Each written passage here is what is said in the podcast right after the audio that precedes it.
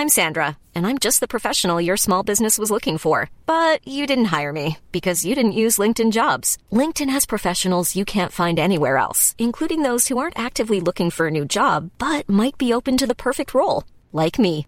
In a given month, over 70% of LinkedIn users don't visit other leading job sites. So if you're not looking on LinkedIn, you'll miss out on great candidates like Sandra. Start hiring professionals like a professional. Post your free job on linkedin.com/people today.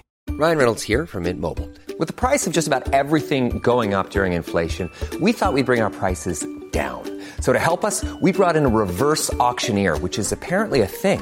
Mint Mobile unlimited premium wireless. Ready to get 30, 30, bit to get 30, bit to get 20, 20, 20, bit to get 20, 20, bit to get 15, 15, 15, 15 just 15 bucks a month. So, Give it a try at mintmobile.com slash switch. $45 upfront for three months plus taxes and fees. Promo rate for new customers for limited time. Unlimited more than 40 gigabytes per month. Slows. Full terms at mintmobile.com. Everyone knows therapy is great for solving problems, but getting therapy has its own problems too, like finding the right therapist, fitting into their schedule, and of course, the cost. Well, BetterHelp can solve those problems. It's totally online and built around your schedule. It's surprisingly affordable too. Connect with a credentialed therapist by phone, video, or online chat, all from the comfort of your home. Visit betterhelp.com to learn more and save 10% on your first month. That's BetterHelp H E L P. Très près. On va pouvoir commencer. Pas trop non plus, s'il vous plaît. Je me mets le texte sous les yeux qui a sûrement dû changer dans, dans le temps où j'ai regardé il y Là, a c'est deux juste que je viens de recevoir un message de Bouchard. Il, a- il envoie un diamant et il fait mon sgeg brille autant. Donc j'ai pas bien Ok, compris. super. Alors voilà, ce sera Euh, le titre alors, du que ce soit avec ou, ou hors contexte, c'est bizarre. Ouais, bah, genre, et lui, il est toujours de toute façon un peu bizarre. Hein. Allez, on va démarrer parce qu'il y en a qui ont des impératifs. Euh, Ouais, 16h20. 16h20. Ouais, J'espère qu'on aura fini d'ici là quand même. Oui, j'espère aussi. J'espère. Allez, c'est parti.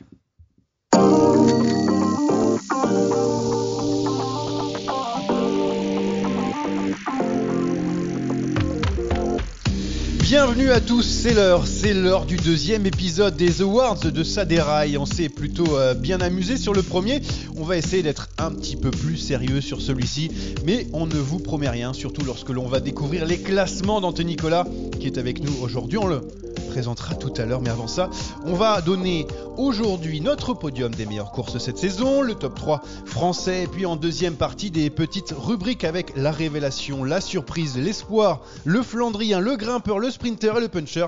Il y en a tellement qu'on va s'arrêter là. Et bien sûr, les rubriques on attaque, on n'attaque pas, et le très attendu quiz, toujours pour euh, m'accompagner, le portugais devenu allemand, Rémi De Santos. Oui, bonjour, bonjour. Je suis un citoyen du monde. Ah oui, ça commence. J'avais dit qu'on devait être sérieux sur celle-là, mais alors là, ça commence déjà très mal.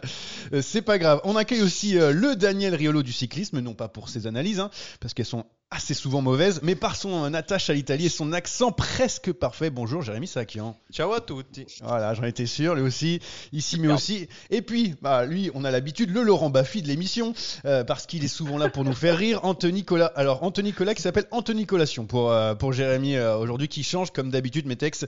Euh, nouveau jeu de mots, mais j'espère que tu vas bien quand même. Surtout après ta victoire la semaine dernière. Alors ça va très très bien. Bonjour à toutes et à tous. Et moi je m'étais préparé un podcast sérieux, mais là je vois directement que, mes, les collègues partent directement un petit peu dans tous les sens. Donc bon, je vais essayer de garder ma, ligne de conduite aujourd'hui. Ouais, on va voir du cyclocross dans, euh, dans tous les sens encore. Mais c'est bon, on est habitué maintenant. Et puis, euh, on est habitué aussi euh, à démarrer tout de suite pour la première partie pour le Jingle Awards. La saison 2021 nous a quand même bien gâté une nouvelle fois et parfois plus euh, qu'à d'autres moments. On va donc euh, donner pour nous nos trois meilleures courses au jour ou étape ou compétition euh, de l'année. Et on finira par une déception dans le désordre comme toujours. Et on va commencer comme souvent par le plus sérieux d'entre nous. Eh bien Rémi Los Santos qui va nous donner son podium et sa troisième place pour, pour commencer Rémi. Alors, bon, moi, j'ai choisi en, en troisième position la première semaine du tour. parce qu'on a eu un scénario euh, complètement fou, des étapes euh, de dingue, des arrivées euh, magnifiques, notamment les, les premières en Bretagne. On a eu des vainqueurs de, de, de renom avec euh, bah, la Philippe, euh, Van Der Poel pour, pour ne citer que. Et euh, on s'est on s'est vraiment amusé pendant ces- cette première semaine du Tour de France 2021. Et Opi et Omi surtout, euh, qui euh, sont devenus de, de Surtout. grandes stars, hein, de- grandes stars avec cette première semaine du tour. Donc c'est ta, ta troisième place. Euh, Monsieur Saakian, euh, qui as-tu mis à cette euh, troisième position? J'ai mis les Strade Bianche euh, chez les hommes. Pour moi, c'est la classique de la saison avec euh, évidemment les trois fantastiques, plus Pitcock, plus Bernal, plus euh, Michael Gogol. Alors oui, c'est Il arrivait comme la ça. surprise du chef. On l'a saucé, on- je m'en souviens à l'époque en disant c'est le suite, hein. ouais que c'est à chaque fois c'est oh il est incroyable, euh, il progresse et tout et on le voit plus de la saison derrière. Tous les ans, il fait top 10 sur l'estrade et il disparaît. Non, un scénario génial avec des attaques dans tous les sens, un finish ébouriffant et en plus j'ai eu l'honneur de, le- de commenter cette course, donc un, Ah, un grand souvenir. C'est pour ça en fait que En tu plus. donnes les Strade Ah, c'est un petit bonus, c'est un Ça petit bonus, beaucoup. un petit bonbon quoi. un petit bonbon. Et pour Anthony, alors euh, j'ai vu sur Twitter qu'il a commencé à donner son top 3. Il a donné que des courses de cyclocross. J'espère qu'il il a quand même travaillé pour donner autre chose que du cyclocross parce qu'on essaye de parler de la route sur, ces- sur cet épisode. hein. On fera un épisode cyclocross peut-être en 2026-2027 euh, si tu auras gagné un, un nouveau quiz d'ici là. Ouh, alors ça, ça m'intéresse. Je vais cocher la date tout de suite. Alors oui, oui, j'ai, non, non, Jérémy Sarakian m'a bien dit hier qu'il fallait que, que, que je reste sur la route aujourd'hui. Euh, moi, en troisième position, on, co- on commence par le troisième. Moi, en troisième, je vais mettre le, le Grand Prix E3. Alors, ça s'appelle plus le Grand Prix E3, ça s'appelle E3 euh, Saxo classique.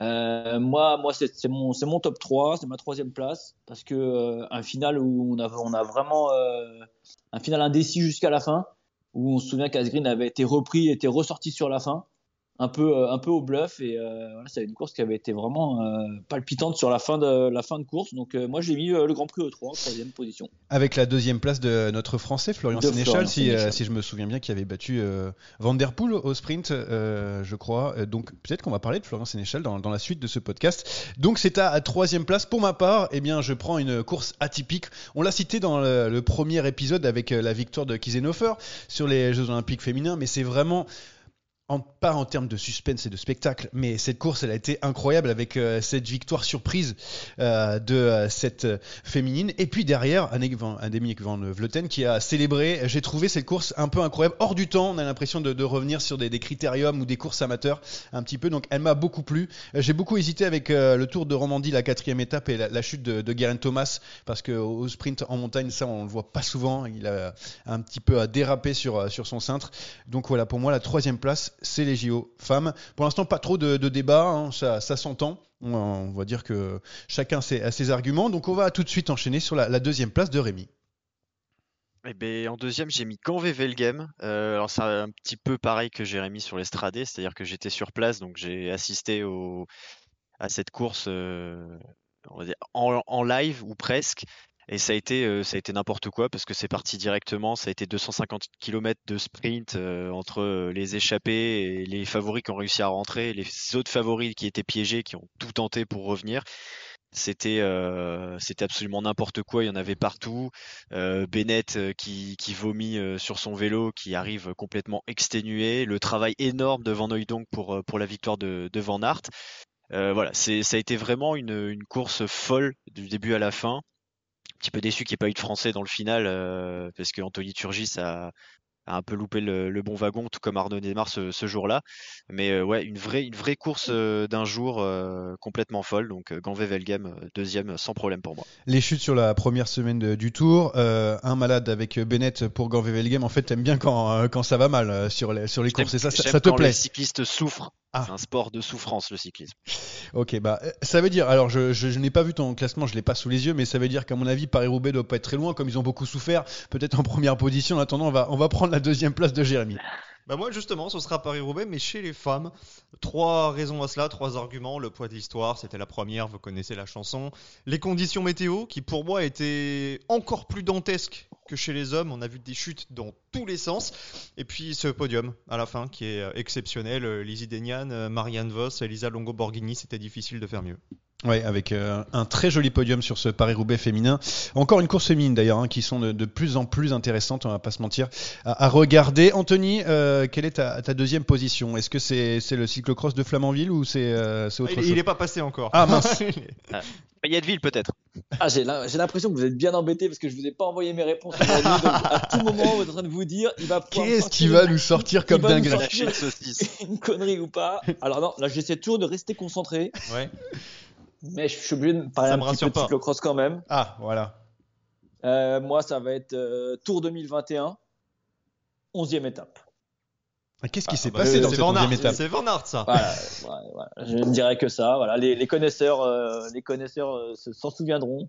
Double montée du Ventoux. Wood Van Aert qui s'impose sur cette 11e étape. Donc euh, voilà, c'était pour moi. euh, après, on va pas revenir. hein, il a gagné euh, l'étape, le contre-la-montre, la 21e, à la 20e et, le- et- et les Champs-Élysées, la 21e étape. Donc euh, Il nous refait le, Euh, le palmarès de, Van Aert à chaque dire- fois. T'as oublié de dire qu'il était né à Herentals, euh, son parcours. euh. euh, non, mais je peux pas euh. dire. Il faut aussi que je, raccourcisse un petit peu. mais- Ah oui, raconte-nous. ouais. Donc voilà, non, pour moi, en, en deuxième position, ça sera cette 11e étape du Tour 2021. Ouais, cette double ascension inédite sur le Tour de France. Et pour ma part, la deuxième place, on va du côté de, de l'Italie avec la deuxième étape de, de Tirreno Adriatico et le, le scénario incroyable hein, avec la, la victoire de De Van Der Poel euh, derrière Bernal lancé à sa poursuite euh, et Pogacar plutôt lancé à sa poursuite Alors qui ça, revient c'était pas la très loin. cinquième étape. C'était la cinquième étape, la j'ai noté. Non, la deuxième, Van Der Poel, il la gagne aussi, mais Je c'est me- au sprint devant Van Aert. C'est parce que j'ai mal écrit sur euh, mon papier. Donc voilà. c'est bien un cinquième étape. Donc je rappelle avec ce scénario incroyable. Et, et Van Der Poel qui finit avec euh, des, euh, de jolies crampes. Mais je crois qu'on va en parler un petit peu Ouais, plus tard. ouais, donc ouais. je vais pas trop aller trop loin. voilà. On va pas spoiler. Déjà, j'ai donné la mauvaise étape, donc c'est déjà un, un grand problème. Et puis, on, on va annoncer, annoncer le numéro 1, Rémi Los Santos. Quelle est la course qui t'a le plus régalé cette saison? Les gens seront très surpris de savoir que c'est donc Paris-Roubaix qui est, euh, Allez, qui est en numéro 1. tu avais bien vu, Johan, tu es un visionnaire, comme on dit. Euh, pourquoi? Parce que euh, le scénario est, est incroyable. Les conditions sont dantesques. Alors c'est vrai que chez les femmes c'était euh, c'était peut-être pire, Jérémy, tu as tu as tu as raison. Euh, mais en plus de ça, chez chez chez les hommes, on a eu un, un scénario complètement fou avec euh, avec euh, Moscone qui est devant, qui crève, qui tombe euh, et qui finalement se fait reprendre. Et puis un vainqueur surprise hein, quand même, euh, même si euh, s'il était un peu plus attendu sur cette fin de saison, Colbrelli, on s'attendait pas en début d'année à à le voir gagner à Paris-Roubaix, surtout en battant Van Der Poel. Euh, un magnifique Vermersch aussi, qui fait un magnifique deuxième sur le podium. Une magnifique course de fin d'année. Et euh, ouais, les, les, les images me, me resteront toujours les images de Colbrelli, euh, de la de la moto devant Colbrelli où il est euh, maculé debout, le, vi- le visage maculé debout, on aurait dit un gladiateur. Donc c'est vraiment, euh, c'est ça qui me, qui me restera. Ils ont tous été des, des gladiateurs ce, ce jour-là pour cette journée un poil pluvieuse, euh, même pour les, les gens qui étaient sur le, le côté de la route. Et les, et les suiveurs, euh, la première place de Jérémy Sakian, tu vas pouvoir, je pense, compléter euh, toutes mes conneries tout à l'heure. Non, bah, il n'y avait pas de conneries. Je pense que tu avais assez bien résumé. Pour moi, c'est la cinquième étape de Tirreno Adriatico, effectivement, avec l'arrivée à Castelfidardo. Je sais que vous, vous appréciez quand je, Ouais, bah, je rappelle les noms des localités. on s'y attendait, on s'y attendait en tout cas. Non, c'est vrai que sur ce, ce scénario d'étape, c'est pareil un petit peu que sur l'Estrade. Il y avait vraiment du lourd euh, sur la start list. Il y a Alaphilippe qui a vite disparu sur cette étape, mais il y avait surtout Van Aert, il y avait Van Der Poel, il y avait Pogacar. Et Van Der Poel prend euh, 2 minutes 30, 3 minutes. On pense qu'il a course gagnée aisément et Pogacar revient comme un boulet de canon. À tel point que s'il y a 200 mètres de plus, euh, c'est Pogacar qui gagne. Ouais. À la fin, il reste une dizaine de secondes. Les conditions, pareil, étaient vraiment difficiles. On était beaucoup plus tôt dans l'année, il faisait beaucoup plus froid. Donc, euh, une des, des plus belles étapes de la saison. Et peut-être, peut-être euh, si on écarte euh, le fait que ce soit Tirreno Adriatico, la plus, la plus belle victoire de, de Van Der Poel. Ouais, il doit, il doit en tout cas s'en souvenir, surtout ses jambes, tellement il a, il a fini éreinté cette en, étape en de, de fringale, Tirreno. hein, d'ailleurs, je crois. Ouais, ouais, mais Ouais, complètement, enfin, Gall, mort. ouais, ouais, totalement. complètement mort. Euh, la première place d'Anthony Nicolas, on l'attend. Euh, moi, je vais surprendre mon monde là. Ça y est, je, je, je vais avoir du mal à rester concentré très longtemps. Moi, je victoire de Van Aert. Et pour le grand plaisir de Rémi Santos sur le Tour de Slovénie. Ah, J'ai cru qu'il allait dire le tour de l'Algarve. Le Tour de Slovénie. Alors là, il va falloir que tu nous le vendes. Non, non, c'était- c'était c'était une grosse connerie. Et voilà, voilà, il, il pouvait pas s'empêcher. Il a dit en début, je vais rester sérieux quand même. J'étais en train de réfléchir. Je dis, mais qu'est-ce qui s'est passé Quelle là-bas étape sur le Tour de Slovénie Parce qu'il y avait que Pogacar. Donc, euh, Non, non, non, non, je, je, je- je rigole, bien évidemment. Bah, je vais rejoindre par contre Rémi sur ce qu'il a dit et, et moi c'est Paris-Roubaix également. Euh, quoi rajouter de plus? Il a, il a quasiment tout dit. On a vu euh, du spectacle. Après, nous voir les coureurs maculés comme ça, on a plus l'habitude avec le cyclocross, donc ça nous a choqué un peu moins que certains euh, suiveurs de la route. Mais euh, non, euh, on attendait ce Paris-Roubaix avec impatience depuis tellement longtemps. On n'avait pas eu de Roubaix l'année dernière. On voyait cette date où le jour où la date est sortie, tout le monde s'est dit ça va être de la folie parce que on va être, en début de l'hiver, donc les conditions risquent d'être mauvaises. Et je pense qu'on s'est régalé. Euh, l'année prochaine, on aura un Roubaix au mois d'avril qui va revenir un petit peu dans la, dans la norme. Mais euh, je crois que tout le monde s'est vraiment régalé. Peut-être un peu moins les coureurs. Mais euh, voilà, c'est ça aussi qui fait le, qui fait le spectacle. Et euh, donc ouais, pour moi, première place pour Roubaix. Est-ce que si Moscone gagne avec euh, cette avance qu'il avait, vu qu'il a, a crevé et chuté, est-ce que si Moscone gagne avec sa minute d'avance, 30 secondes d'avance, est-ce qu'on on pense à un, un Paris-Roubaix aussi, aussi magique? Je sais pas, Jérémy, toi qui n'as pas cité Paris-Roubaix masculin, est-ce que tu penses que ça aurait moins entré dans la légende ce, ce Paris-Roubaix si on avait ce scénario un peu plus classique, entre guillemets? Non, mais ça aurait pas été un scénario classique de voir euh, Moscone gagner parce qu'il était dans l'échappée, il a résisté longtemps au groupe euh, Colbrelli Van Der Poel euh, qui revenait comme une balle.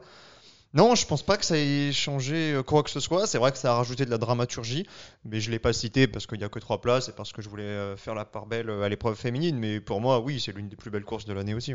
Et justement, une course que l'on n'a pas citée, et je suis assez surpris parce que c'est mon numéro un, les, les mondiaux avec la victoire de Julien Lafilippe. Pour beaucoup, ceux qui ont regardé cette course, ceux qui étaient au plus près même, sauf les Belges hein, qui avaient un peu le seum, ont adoré, ont adoré ces mondiaux avec cette course fantastique, ces nombreuses attaques. Euh, tout le monde finit au bout, au bout du bout.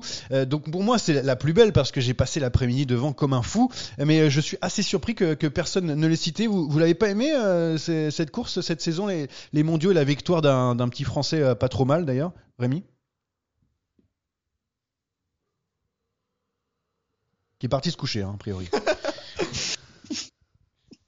Problème, euh, problème de connexion. Il a pas payé la box. Peut-être Vous que. Ah ouais, peut-être que Polka s'est barré et il est en train de courser, Polka.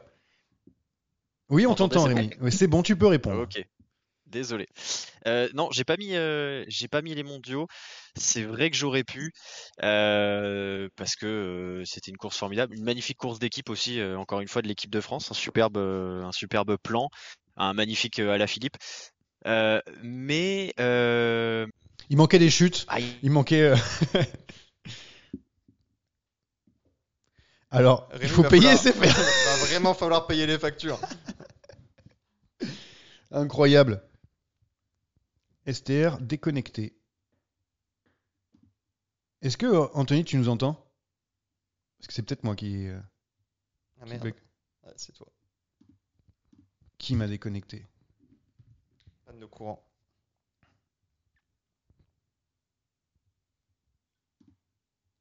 Voix connectée. Ah On est revenu On est revenu On est revenu. Rémi, est-ce que tu es revenu? Est-ce qu'Anthony est revenu? Moi, je suis là. Alors, je devrais en couper euh, de fou là. Donc tu vas pouvoir recommencer parce que ça a un petit peu bugué. Donc euh, nous te réécoutons pour euh, ton analyse des mondiaux. Pourquoi tu ne l'as pas mis dans ton top 3 J'ai pas mis les, les mondiaux dans le top 3, alors que c'était une très belle course aussi, hein, bien sûr. Une magnifique victoire d'Alaphilippe, un magnifique, euh, un magnifique plan euh, concocté par, euh, par Thomas Voeckler et, et, et les tricolores. Euh, mais je les ai pas mis parce que pour moi, il y a les, les trois courses que, que j'ai mis dans mon top 3 avaient beaucoup plus, elles m'avaient beaucoup plus marqué dans le sens où j'ai senti vraiment la difficulté de la, de la journée, que, que les coureurs étaient vraiment allés tous au bout d'eux-mêmes sur, euh, sur, euh, sur ces, jours-là. Alors sur ces différents jours pour, euh, le Tour de France, mais sur les courses d'un jour pour Gand-Wevelgem et, et Paris-Roubaix. Je l'ai moins senti sur les mondiaux, évidemment, il y avait 260 bornes, alors ça a été compliqué et ça a été très dur, mais je l'ai plus ressenti sur, ces trois, sur sur mon top 3. Euh, ça aurait pu rentrer hein, indéniablement, ça fait partie du, du top 5. Ouais, il manquait un petit peu de chute, un petit peu de blessure, euh, je pense, un petit peu de pluie aussi.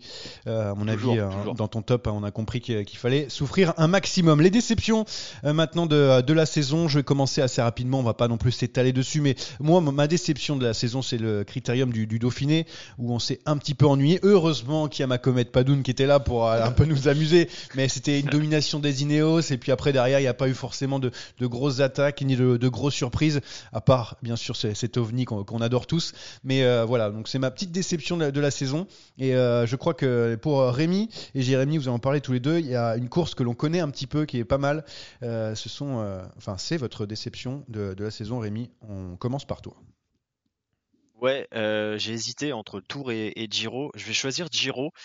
euh, C'est pas la même, Parce que euh, il, il était euh, magnifique sur le papier. Il y avait des belles étapes. On avait un- une belle start list. hein. On rappelle, il y avait Vlasov, Bardet, Bernal, euh, Yates. Euh, il y avait, il y avait tout pour, euh, tout pour faire vraiment une- trois semaines de course magnifiques. Puis au final, bah, personne n'a été au niveau. Il y a que Bernal qui a survolé un petit peu par défaut vu sa troisième semaine. On a cru un moment même qu'il allait craquer.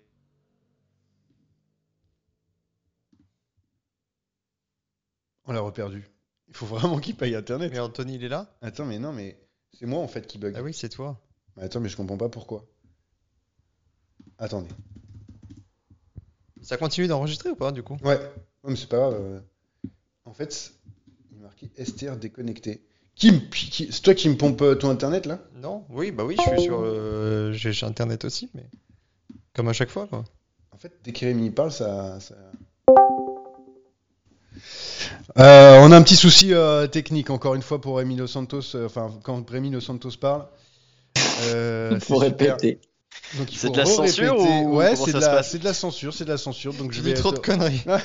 Mais non, mais c'est bizarre. Ça. Quand tu parles trop, eh ben voilà, ça- non, c'est très très bizarre. Donc je, attends, je vais essayer de déconnecter des trucs comme ça. Ah, Anthony, ils refont l'offre à 30 euros par, euh, par an là pour Eurosport si tu veux l'acheter. Ah oui, c'est pas mal ça. Ah, ça, c'est pas déconnant que je Moi, je vais possible me, je vais Ah, me désabonner et me réabonner parce En- que le prochain virement c'est dans deux semaines et c'est 69 euros.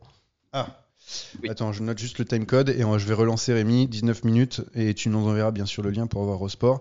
Euh, ensuite, donc ouais, Rémi euh, Dos Santos qui a, une course qu'il n'a pas aimée cette saison et qui va devoir répéter, comme tout à l'heure, et ben ses arguments. Ouais, j'ai hésité entre le Tour et le Giro. Le Tour parce que, hormis ces deux premières semaines, ça a été vite plié, trop vite plié. Au niveau du Giro, euh, bah, c'est en fait c'est un ensemble. Il n'y a pas eu d'étapes qui sont particulièrement euh, marquantes. Il y avait un très beau, plateau de, très belles, de très belles étapes, mais finalement, euh, bah, tout le monde a été décevant. Même Bernal en troisième semaine qu'on a, qu'on a cru voir, euh, voir craquer et qui gagne presque par défaut entre guillemets parce que ses Merci, adversaires n'étaient pas, étaient pas au niveau. Et, euh, et puis encore des, une étape escamotée par les conditions climatiques, ça devient, ça devient récurrent sur le, sur le Tour d'Italie. Donc très déçu par ce cru 2021. Ouais, j'ai failli mettre le, le Giro aussi, hein, qui m'a qui m'a un petit peu dé- déçu, euh, alors que d'habitude on voit pas mal de, de spectacles. Euh, Jérémy, est-ce que tu as une déception cette saison, une grande déception dans ton cœur? Oui, autant la première semaine du Tour de France, euh, c'est vrai, était exceptionnelle et on s'est tous régalés. Autant sorti de cette première semaine de course, j'ai trouvé le scénario beaucoup trop lisible, euh, beaucoup trop convenu. L'arrivée au Grand Bornand a, a scellé le suspense euh, définitivement. On a tout de suite compris. D'ailleurs, on avait fait pas mal de podcasts à l'époque pour dire que Pogacar était intouchable et qu'il allait gagner le Tour de France.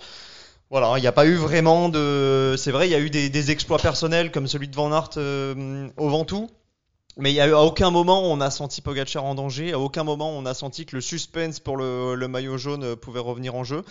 Et euh, bah, je sais pas quel est votre avis là-dessus, mais j'ai l'impression que c'est un petit peu la tendance depuis quelques années sur, euh, sur les grands tours, sur les courses par étapes. Tu as cité le Dauphiné, toi Johan, le Giro pour Rémi, je sais pas quelle course ce sera pour, euh, pour Anthony, mais de plus en plus j'ai l'impression qu'on se régale sur les classiques, que, que c'est un petit peu euh, en termes de, de scénario.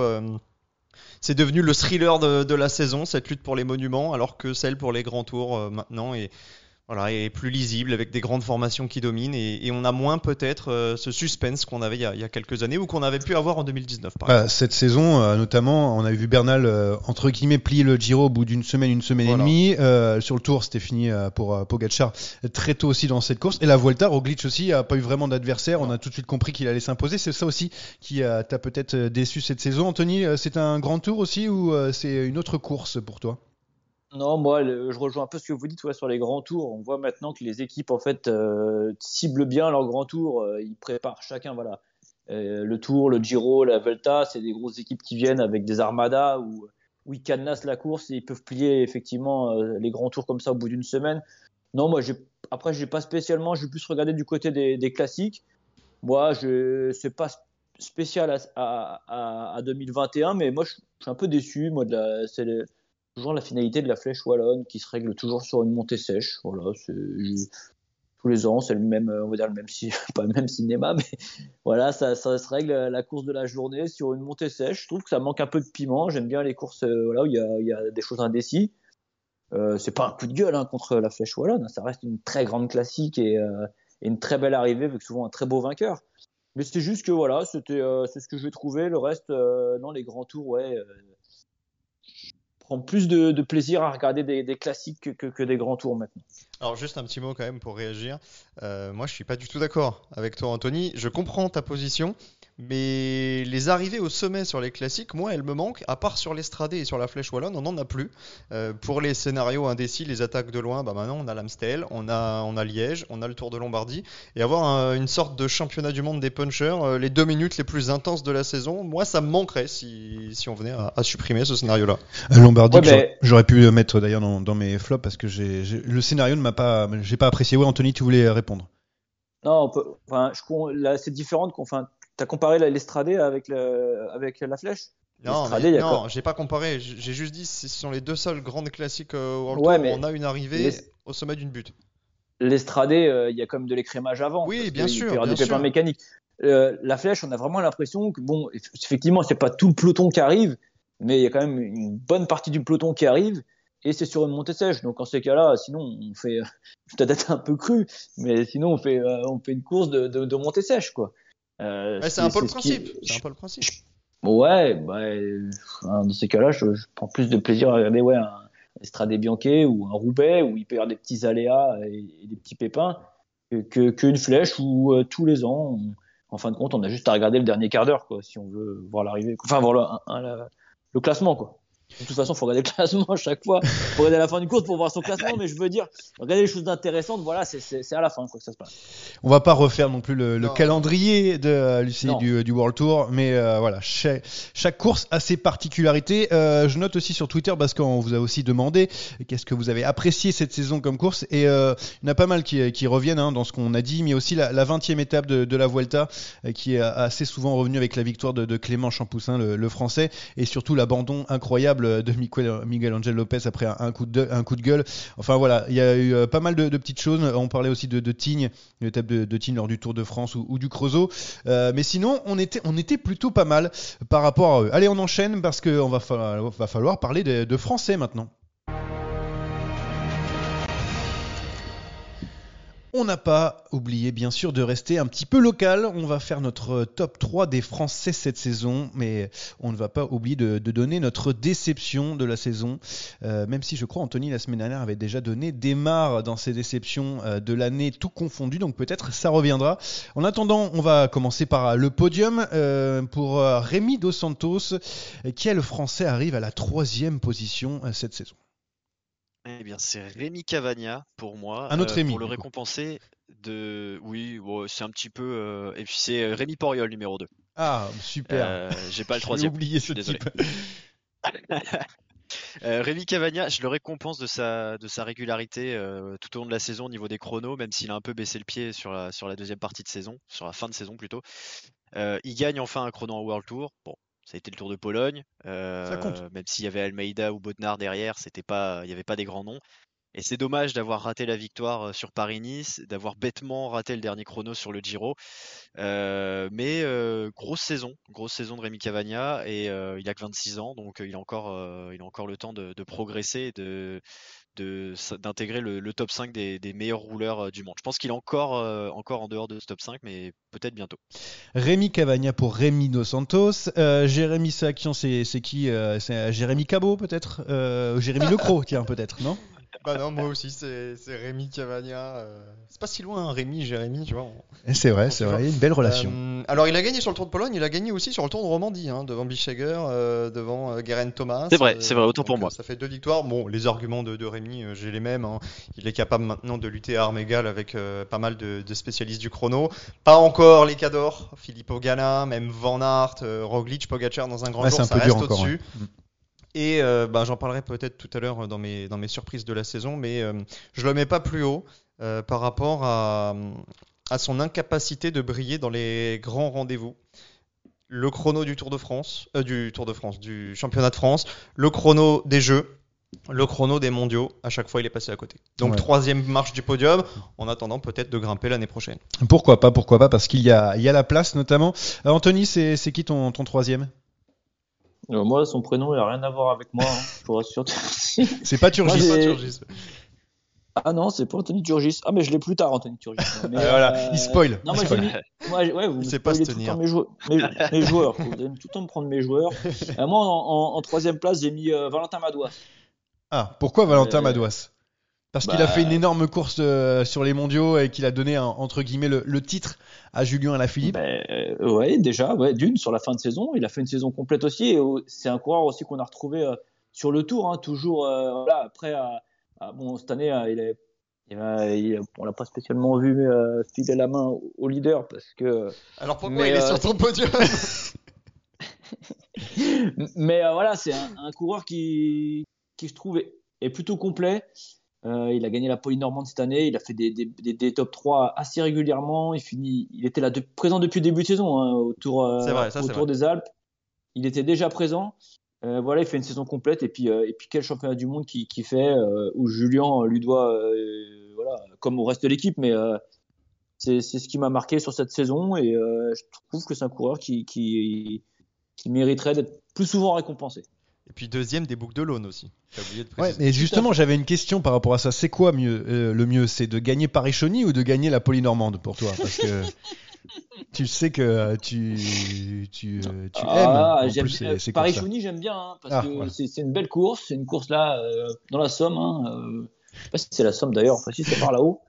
Euh, mais, en train de nous euh, vendre la course voilà. Paris-Chauny quand même. voilà, la Polynormande, c'est beau aussi. C'est le routard. Ah. Mais, euh, mais je crois que c'est un peu plus de, de, de Graal de, de gagner la Polynormande que Paris-Chauny quand même. Très bien, merci pour euh, ton analyse. Et moi, pour ma troisième place, c'est un Français que j'ai vu d'ailleurs sur Twitter. On en a parlé en, en déception. Et pourtant, et pourtant, Guillaume Martin a quand même fait deux top 10 euh, sur deux grands tours cette saison. Ce n'est pas un quiz, mais il y a deux autres coureurs euh, qui l'ont fait aussi euh, cette saison. C'est Henrik Mas et, Bernal. hein. Bon, avec euh, des places un petit peu plus haut. Mais je voulais rendre hommage quand même à, la saison de Guillaume Martin. Oui, c'est vrai que. Il n'a pas été un grand animateur, même s'il a été dans les, bons coups assez régulièrement sans jamais gagner. Mais j'ai quand même envie de mettre en avant la, la saison de Guillaume Martin, euh, le leader de, de la Cofidis, qui, qui progresse d'année en année. Et, euh, et- et je vois, je vois qu'il a sa place dans, cette, euh, dans ce podium. Voilà, on, on peut le mettre. Euh, je lui donne beaucoup de force, lui qui vient de sortir. Un livre d'ailleurs, je fais une promotion alors que euh, on sait jamais s'il veut venir quelque ici. chose ou pas non, je crois pas. Je crois pas, je crois pas. Allez, on enchaîne avec la, la deuxième place de, de Rémi pour euh, le deuxième français de l'année. Pour lui, hein, rappelons-le. On va passer à, à Benoît Cosnefroy, pour ma part, euh, qui a fait une fin de saison euh, tonitruante. Euh, je viens de voir ce qu'a ce rajouté. euh, Moi aussi, en fait. Et je euh, vois en fait mort de rire à côté de moi. Et alors, du coup, je me dis, qu'est-ce qu'il a fait comme fan de sa blague, a priori. Très bien, on ira pas là, à la Euh, fin, ouais. mais vas-y, tu peux enchaîner sur les arguments. Gros- grosse fin de saison, comme, euh, comme je le disais. Il gagne la Bretagne classique en battant la Philippe au sprint. Il gagne le Tour du Jura. Il fait podium sur, euh, sur les Europes. Il est aussi présent sur les mondiaux. hein. Il fait un, il fait un, un gros travail aussi. Euh, il, confirme, il confirme son, sa fin d'année 2020, euh, je, trouve, sur cette deuxième partie de saison 2021. Et euh, surtout, ça montre qu'il est de retour, puisqu'il était, il a été blessé une bonne partie de l'année. Il a, il a repris très tard. Et euh, il a l'air d'être d'être revenu à son meilleur niveau, donc c'est c'est très bon signe pour, pour l'année prochaine. Cosnefroy pour Rémi et Jérémy, je crois qu'on a un doublé. Oui, on a un doublé euh, pour ne rien spoiler. On aura même un triplé. euh, entièrement d'accord avec tous les arguments de Rémi. J'ai rien à ajouter. Eh, vous êtes appelé ju- juste avant ou ça se passe comment, non? Tu sais comment ça se passe, on prépare l'émission, on est obligé de travailler, on se, on se rencarde, donc voilà, on, on arrive aux mêmes conclusions. Bon, j'espère, là on arrive à Anthony, euh, qui a dit que Anthony Turus arrivait. Bon, euh, si on peut S'il faire... n'est pas là, c'est chaud. Ouais, s'il est pas là, c'est chaud. C'est tout simplement ce que je voulais dire. Donc, Anthony, rassure-nous, c'est ton homonyme qui est, euh, est donc sur le podium à la deuxième place. Non. Ouais, bah, J'ai pas, fait, dit qu'il- j'ai pas dit qu'il arrivait dans ce. Dans ce, ce- ce- Ah, Dans ce ah, classement. Voilà, bravo, voilà, maître du voilà. suspense. Aïe, aïe, aïe, aïe, aïe, aïe, aïe. Bien joué. Non, ben moi, euh, enfin, ouais, vous avez, il a dit un doublé, mais je pense, je sais pas comment il a pu lui dire un triplé, parce que moi aussi, c'est Benoît Cosnefroy en deuxième position, Qui est présent pour toi qui aussi. est présent, voilà. euh, ouais, bah, non, toute l'année. euh, coureur euh, complet, effectivement, qui revient de blessure. Et euh, comme a dit Rémi, hein, ça fait plaisir de le voir euh, sur cette fin de saison bien présent. Donc ça, ça engendre de bonnes choses pour la- pour l'année prochaine. Quoi. Et qui a surtout gagné le Tour du Jura. hein. Ça doit être sa principale victoire pour toi, hein, comme euh, à l'instar de la Poly-Normande ou de Paris-Chauny. C'est les, les courses que tu adores. Commenté par Jérémy C'était- Sakian oui, d'ailleurs. C'était une très belle course. Voilà, c'est pour ça. Remettons l'église au milieu du village, c'est une très belle course, avec beaucoup de concurrence et très belle organisation. Et d'ailleurs, il fait deuxième à la Polynormande. hein. Absolument, Benoît c'est vrai.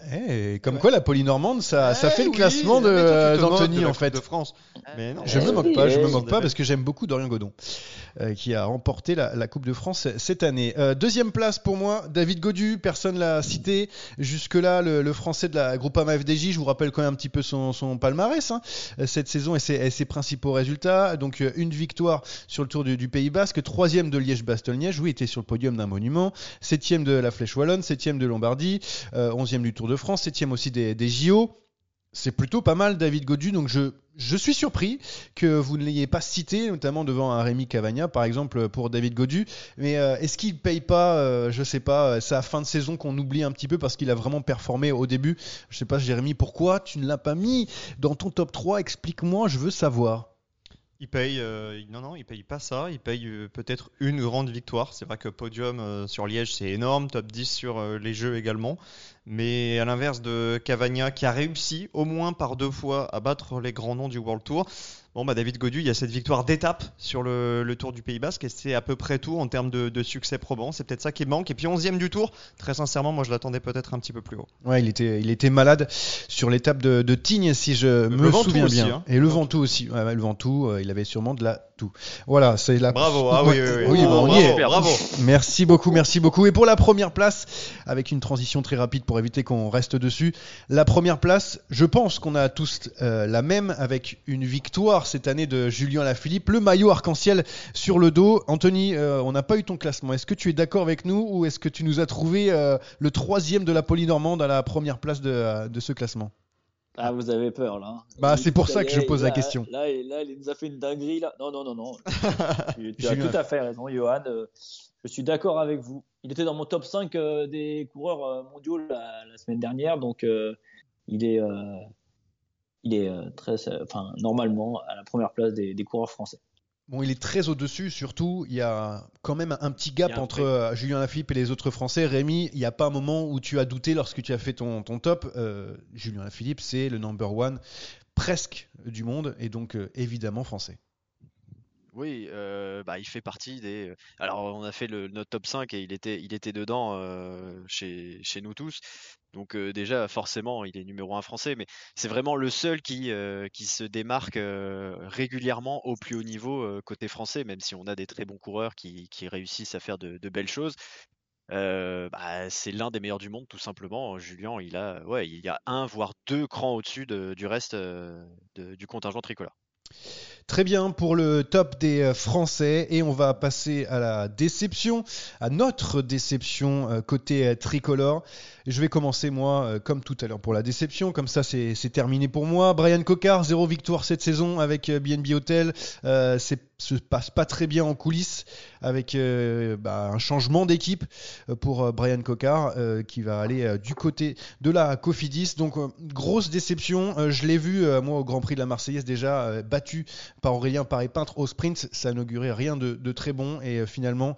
Ben, Brian Cocard, euh, sa saison, elle est très très difficile pour moi. C'est ma déception euh, de l'année pour les Français. Rémi, c'est qui pour toi? Eh ben, je vais rejoindre ce qu'a dit Anthony la semaine dernière. Moi, pour moi, c'est Arnaud Desmar. Euh, alors oui, il a gagné, contrairement à Cocard, mais euh, bon, la route Tourangelle, euh, les boucles de la Mayenne, c'est bien gentil, il faut les gagner, ces courses, certes, mais nous, on attendait Arnaud Desmar en vert sur les Champs-Élysées, ou au moins vainqueur d'étape sur, sur le Tour de France, et ça n'a pas été le cas du tout. Euh, sur la Vuelta, il n'a pas réussi à, à se rattraper non plus. Alors, est-ce que euh, c'est lui qui était moins bien? Est-ce que le train de la FDJ, la Groupama FDJ était, était moins bon cette année? C'est peut-être un peu les deux. Mais grosse déception pour moi, Arnaud Démarre, euh, qui a pas gagné, de, qui a pas claqué de grosses victoires. Jérémy, ta déception de, de la saison Oui, pour moi aussi, moi aussi, c'est. Arnaud Démarre. J'ai pas forcément les mêmes arguments que Rémi pour une fois. Euh, je l'attendais évidemment euh, à meilleur niveau que ce qu'on a vu cette saison. Pas du tout en vert aux Champs-Élysées, ça j'y ai jamais vraiment cru, mais c'est vrai que j'aurais bien aimé le voir euh, claquer au moins une étape. Arnaud Démarre, je sais pas si lui était moins fort que l'année dernière, c'est possible parce qu'il avait réalisé une saison incroyable, ou si comme lui il a laissé entendre, euh, le peloton est peut-être en train de se diviser, un peloton à deux vitesses avec des équipes qui vont trop vite pour des raisons euh, X ou Y. Donc j'ai du mal à quantifier euh, bah, le, fait que ce soit Arnaud Desmar qui est baissé de niveau ou les autres qui, ont vraiment franchi un step. Toujours est-il que la victoire sur Paris Tour n'efface pas cette année très compliquée pour lui. Oui, Arnaud démarre pour euh, la deuxième déception euh, dans cette assemblée. Troisième déception, euh, tu nous l'as donné la, la semaine dernière. Est-ce que tu as, tu as changé d'avis pour donner? Ah oui, peut-être. Anthony Turgis est là Non, Anthony? Non, je pense pas. Ah non, non, Non? Anthony Turgis ne me déçoit pas. Ah, bon. Non, non, non. J'ai- J'ai beaucoup aimé le X ou Y de Jérémy Sarakian pour les raisons. les raisons que les autres équipes vont plus vite. Mais euh, non, non, bah, je vous l'ai dit la semaine dernière, effectivement. euh, moi, je pense, je sais pas si Arnaud Demar allait moins vite. Je l'ai déjà dit la semaine dernière. Je pense que c'est un coureur qui a besoin d'un- train, d'être bien emmené. Et, moi, je pense qu'à chaque fois que, j'ai vu la, FDJ, la Groupama, pardon, euh, euh, prendre la, course, pardon, la course en main, euh, ça a souvent été bah, pour rien, parce que ils ont souvent roulé soit trop tôt, soit s'arrêter de rouler trop tôt. Donc, pas souvent récompensé, ça doit être un petit peu dur aussi pour les équipiers hein, de, de rouler. Ça doit pas mettre une bonne ambiance. Après, c'est comme ça. C'est des coureurs qui sont faits, qui sont embauchés pour. Mais non, j'aurais pas grand chose d'autre à rajouter. C'était ma déception de la semaine dernière et c'est toujours celle de cette semaine. Difficile aussi de, se battre euh, sur le Tour de France avec des trains, notamment de la, la De Koninck ou, ou d'Alpecin, euh, toujours en réussite. Hum, du côté de Twitter, on vous a bien sûr posé la question. Euh, pour les flops, on a beaucoup, beaucoup de fois noté Warren Barguil, qui, c'est vrai, a connu une saison très difficile, comme tout Arkea Samsic d'ailleurs.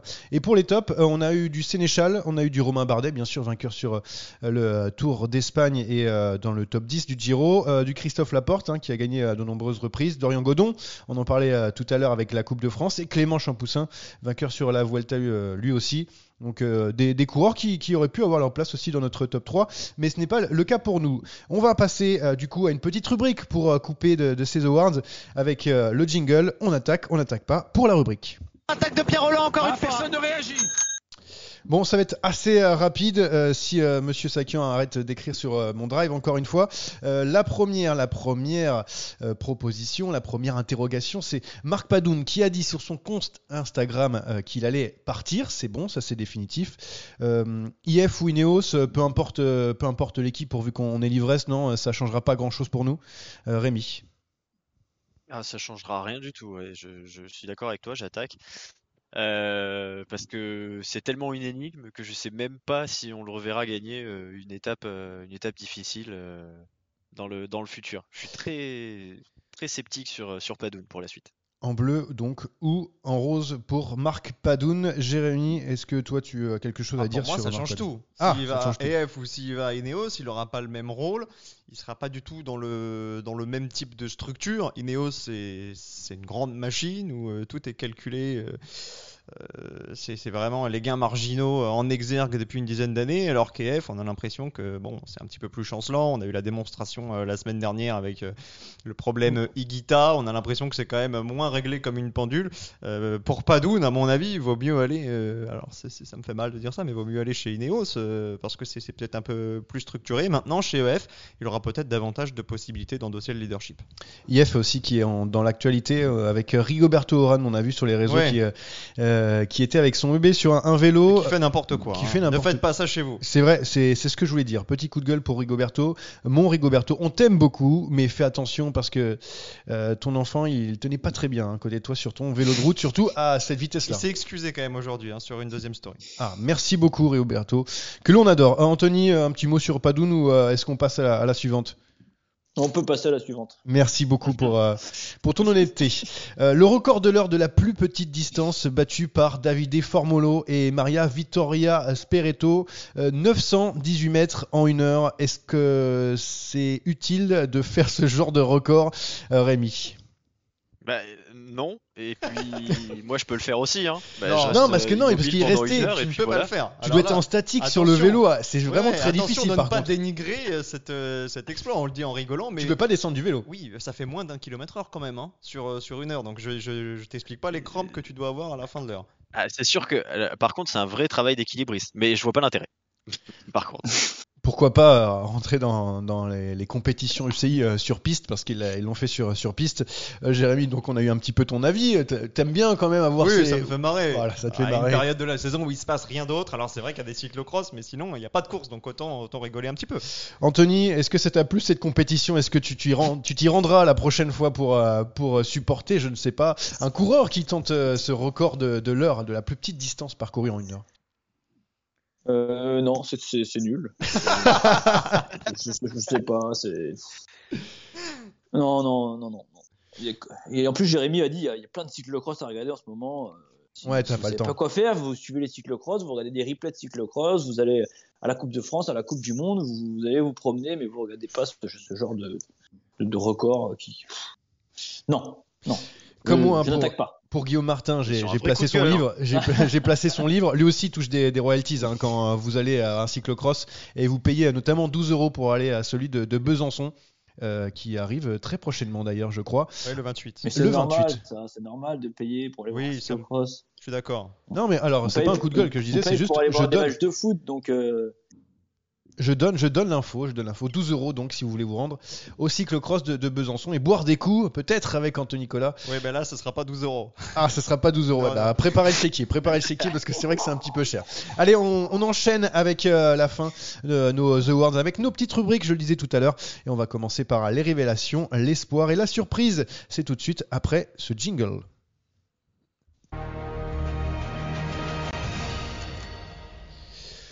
Alors on va commencer avec euh, la première catégorie euh, du jour. Euh, c'est un petit peu plus subjectif. hein. Là on a, on a été, été, plus rapide, pas de top 3. hein. On donne juste le nom d'un coureur et on va commencer par la révélation de la saison. C'est le coureur qui s'est à révéler au grand jour en 2021.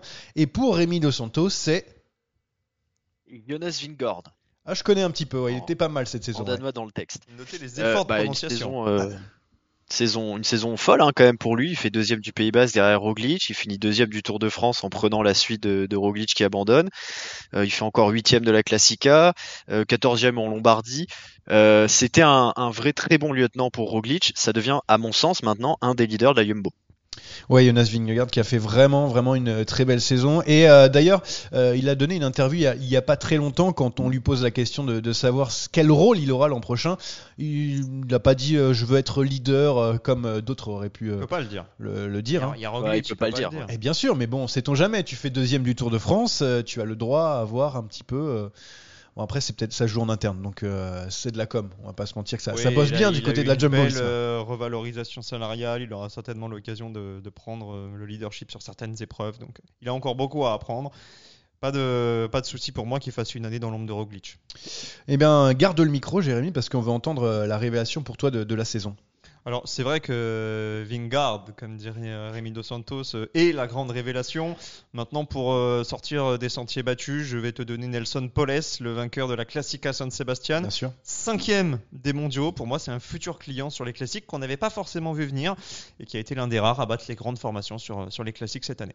Ouais, il y a des coureurs chez IF, hein, Valgren aussi, notamment, qui s'est bien montré. Ouais, sur les- les Valgren, on, en reparlera tout à l'heure, c'est moins une, ré- une révélation Oui, pour moi, c'est c'est un retour en grâce. Ouais, mais en tout cas, IF a, a de belles cartes euh, pour l'avenir euh, dans les, les classiques. Anthony, ta révélation de, de la saison Thomas Pitcock. Thomas Pitcock.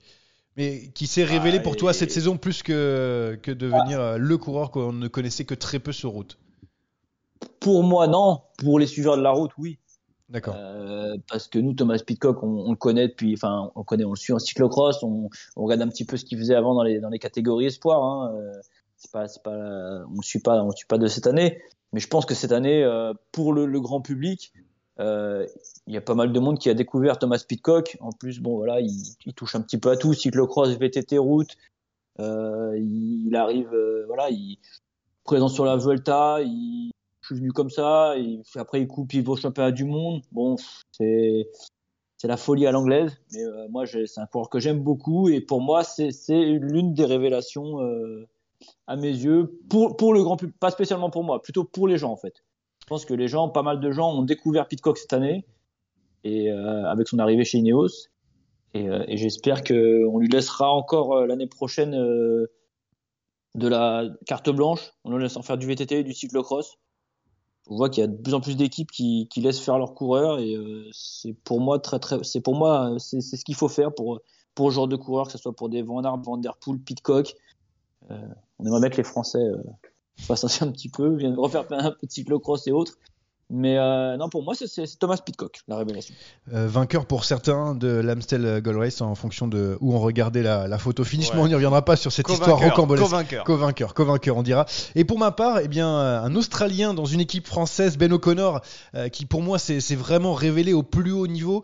Euh, c'est vrai qu'il avait gagné hein, par le passé une étape notamment du, du Giro dans euh, son ancienne équipe, mais euh, voilà, sixième du Tour de Romandie, huitième du Critérium du Dauphiné, mais surtout un Tour de France incroyable, quatrième hein, au pied du podium. On le rappelle pour euh, Ben O'Connor et une victoire d'étape. Donc pour moi, c'est la grande révélation. En attendant euh, confirmation, euh, AG2R qui a perdu Romain Bardet, qui a trouvé Ben O'Connor, euh, je trouve que voilà, pour moi, ça, il s'est révélé cette saison en tant que, que leader chez AG2R. On passe tout de suite à la prochaine euh, catégorie, l'espoir de, de la saison, avec euh, Rémi Los Santos qui m'a envoyé bien sûr euh, sa, son espoir. Et je crois qu'on a déjà parlé de, de ce coureur il y a euh, quelques secondes. Oui, tout à fait. Euh, alors, ils sont deux parce que. Non mais l'autre c'est euh, le ils mien, donc ne le pique pas. Ouais. Moi, moi je, je suis comme, euh, je suis comme tout le monde. Moi, je choisis mes règles en fonction. Oui, il Euh, il change les règles. Je vais, je vais Oui, pointer, bah, euh, hein attention parce que toi, tu fais ça aussi un petit peu près tout le temps, donc. euh, Moi, j'ai choisi de ressortir d'abord Pitcock. Même si, voilà, c'est pas une révélation parce que ceux qui suivent le, cyclo le connaissaient déjà. euh, que sur route, chez les Esports, il avait déjà réussi à, gagner des belles courses, notamment le Baby Giro. Et puis là, il est arrivé euh, chez les pros et euh, il a gagné la Brabanson, peut-être l'Amstel comme tu disais pour certains. Il a été cinquième d'Estradé, sixième de la Flèche Wallonne. Il gagne l'or en JO sur euh, au VTT. Enfin, c'est tout simplement incroyable. Et j'ai aussi sorti Ethan Hayter qui a signé 10 victoires euh, cette saison alors qu'il avait encore jamais gagné. Euh, en plus sur des profils différents puisqu'il gagne en Norvège, en Grande-Bretagne, sur l'Algarve. Euh, sur des courses en ligne ou du, chrono, donc euh, bah, on a encore des, plein de pépites à venir euh, chez Ineos. Ouais, je te rejoins sur Ethan je, complète parce que moi aussi c'est mon espoir de la saison. Euh, 10 victoires, c'est quand même incroyable pour un coureur de, sa trempe et aussi, jeune, hein, 23 ans, mais il, a, gagné un peu partout. Copy Bartali sur l'Algarve, sur Tour d'Andalousie, du Tour de Norvège, deuxième du Tour de Grande-Bretagne avec une victoire aussi derrière Van Aert et devant Julien Lafilippe. Donc vraiment, pour moi, ça a été l'espoir de, de la saison. Il a été euh, euh, tout au long de, l'année. On l'a un petit peu mis sur des, courses entre guillemets secondaires, on l'a un petit peu caché, façonné chez Ineos, mais euh, il va très rapidement, je pense, ressortir à du bois pour pourquoi pas eh bien lutter avec les meilleurs sur euh, les classiques qu'on apprécie toujours ici. Jérémy, je te vois sur ton ordinateur. Est-ce que tu es en train de chercher le- l'espoir de l'année ou est-ce que tu, regardes un petit peu les résultats de ton espoir? Non, pas du tout. Bah, les résultats de mon espoir, euh, ils sont assez simples. C'est un podium sur les championnats du monde. Alors j'ai beaucoup hésité entre le vainqueur, Filippo Baroncini, qui à mon avis est promis un très bel avenir, et le troisième que j'ai finalement choisi, c'est Binyam Guirmet. Pourquoi je l'ai choisi Pour son parcours. Euh, déjà, il a changé d'équipe euh, en cours d'année euh, à cause des malheurs de, de la Delco. Ça a été la bonne pioche pour l'équipe Intermarché et réalise une fin de saison exceptionnelle. Alors, il gagne la classique Grand Besançon avec une concurrence certes limitée, mais il bat quand même Van Dramé au sprint à l'issue d'une étape vallonnée. Donc, c'est vraiment le profil classic man. Puis derrière, sur. Sur les mondiaux espoirs, bon, il est quasiment tout seul dans son équipe, il vient claquer le podium. Et avec une belle remontée au Ouais. sprint. hein. On en reparlera de ce Guirmay, il va très vite et, et il est très prometteur. Anthony, l'espoir de euh, ton année 2021 Ouais, vous l'avez déjà dit tout à l'heure, moi. C'est pour moi c'est Joas Vingegaard parce que c'est vraiment. euh, On est à l'espoir là? Ouais, on est à Ouais, l'espoir. on est à l'espoir. Ouais, c'est bon. Ouais, ouais, non, non, je, suis- je, bah, je, je re- je retrouve un petit peu ce que disait Rémi tout à l'heure. C'est Rémi tout à l'heure qui le donnait en révélation. Ouais. Tout à fait. Ouais, euh, bah, ouais, révélation, espoir, c'est un peu, hein, c'est, c'est un peu du, du kiff kiff. Moi, moi, je préférais Pitcock, mais moi Vingegaard parce que, comme a dit Rémi, il a, il a vraiment su euh, reprendre les rênes de la Jumbo euh, après l'abandon de, de Roglic sur le Tour. Euh, effectivement, ça, va être encore un leader, euh, enfin, ça sera un second leader de la, de la Jumbo avec, avec Roglic ou avec du Van Aert. On a aussi euh, Sepp Kuss qui est, bon, qui est pas leader, mais qui est un, qui est un, un super équipier. Et je pense qu'effectivement, Vingegaard, dans les années à venir, euh, pourrait euh, postuler, même les années très proches, en tant que, que leader de la Jumbo. On voit, on voit des, des vainqueurs de grands tours de plus en plus jeunes. Et je pense que la Jumbo de, de- va devoir euh, faire des choix peut-être compliqués, mais euh, je pense que Vingegaard a, pour moi, presque autant le. bah, peut-être pas autant, allez, que, que la place de leader, mais euh, ça joue quand même avec du Roglic. hein. Donc, euh, Jonas Vingard, euh, je ne sais pas si je le dis très bien, j'ai tenté un, un coup de danois, euh, pour l'espoir de la saison d'Anthony. La surprise maintenant avec euh, Rémi pour, pour commencer. Quel est le, le coureur qui t'a surpris cette saison? Eh ben, Moi, c'est Sonny Colbrelli. Je Euh. peux toujours pas passer un podcast sans parler de, de notre ami Sony et, et d'un coureur de la Bahreïn. Euh, il m'a surpris parce que bah, sur le papier, ça reste un sprinter qui certes passe pas mal les bosses, euh, mais quand même moins bien qu'un Ewan ou un Matthews, Mm. et qui cette année a gagné plus de courses euh, qui étaient vallonnées slash compliquées que des sprints massifs. Sur le Dauphiné, il en gagne une, mais il fait trois fois deuxième sur des sprints sur des sprints plats.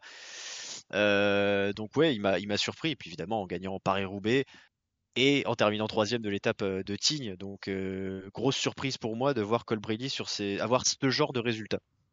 Colbrelli pour la, surprise. Euh, Jérémy, on a déjà parlé de, ta surprise cette saison, je crois, dans, dans ce podcast ou pas?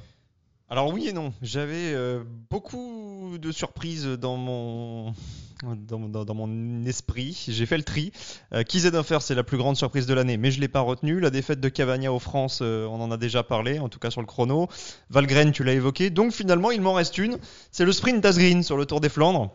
Euh, pourquoi? Parce qu'on l'a pas vu venir du tout et parce que en l'espace de, de 5 secondes, on est passé d'une victoire évidente de Van Der Poel à l'une des, des plus grandes stupéfactions de la saison. Mhm. Donc pour ces 5 secondes incroyables, Casper Asgreen. Anthony, euh, ta surprise cette saison? Alors moi, ma surprise, elle est assez courte. Je vais pas vous dire si elle est bonne ou mauvaise. Je pense que vous vous, vous en douterez. Moi, ça sera Marc Padoun. voilà. Et je n'irai pas plus loin dans mon explication. Pour des raisons X ou Y? Voilà. Voilà. Très, très. ah, Là, Johan, vraiment, royal. Royal. Je crois qu'on a, tout dit. Et d'ailleurs, mais en parlant de, de surprise, parce que tu es sur Marc Padoun, mais moi j'ai un de ses coéquipiers à la Bahrain Victorious, parce que la surprise pour moi de la, la saison, on le connaissait, c'est vrai, il était capable de faire des top 10 sur des grands tours, mais alors Damiano Caruso, deuxième voyais. du Giro, alors si on me l'avait dit ça, si on me l'avait dit en début de saison, si on m'avait dit ça, alors là je pense que je ne l'aurais jamais cru. Donc euh, Damiano Caruso, deuxième du Giro, plus une étape en essayant de renverser Egan Bernal.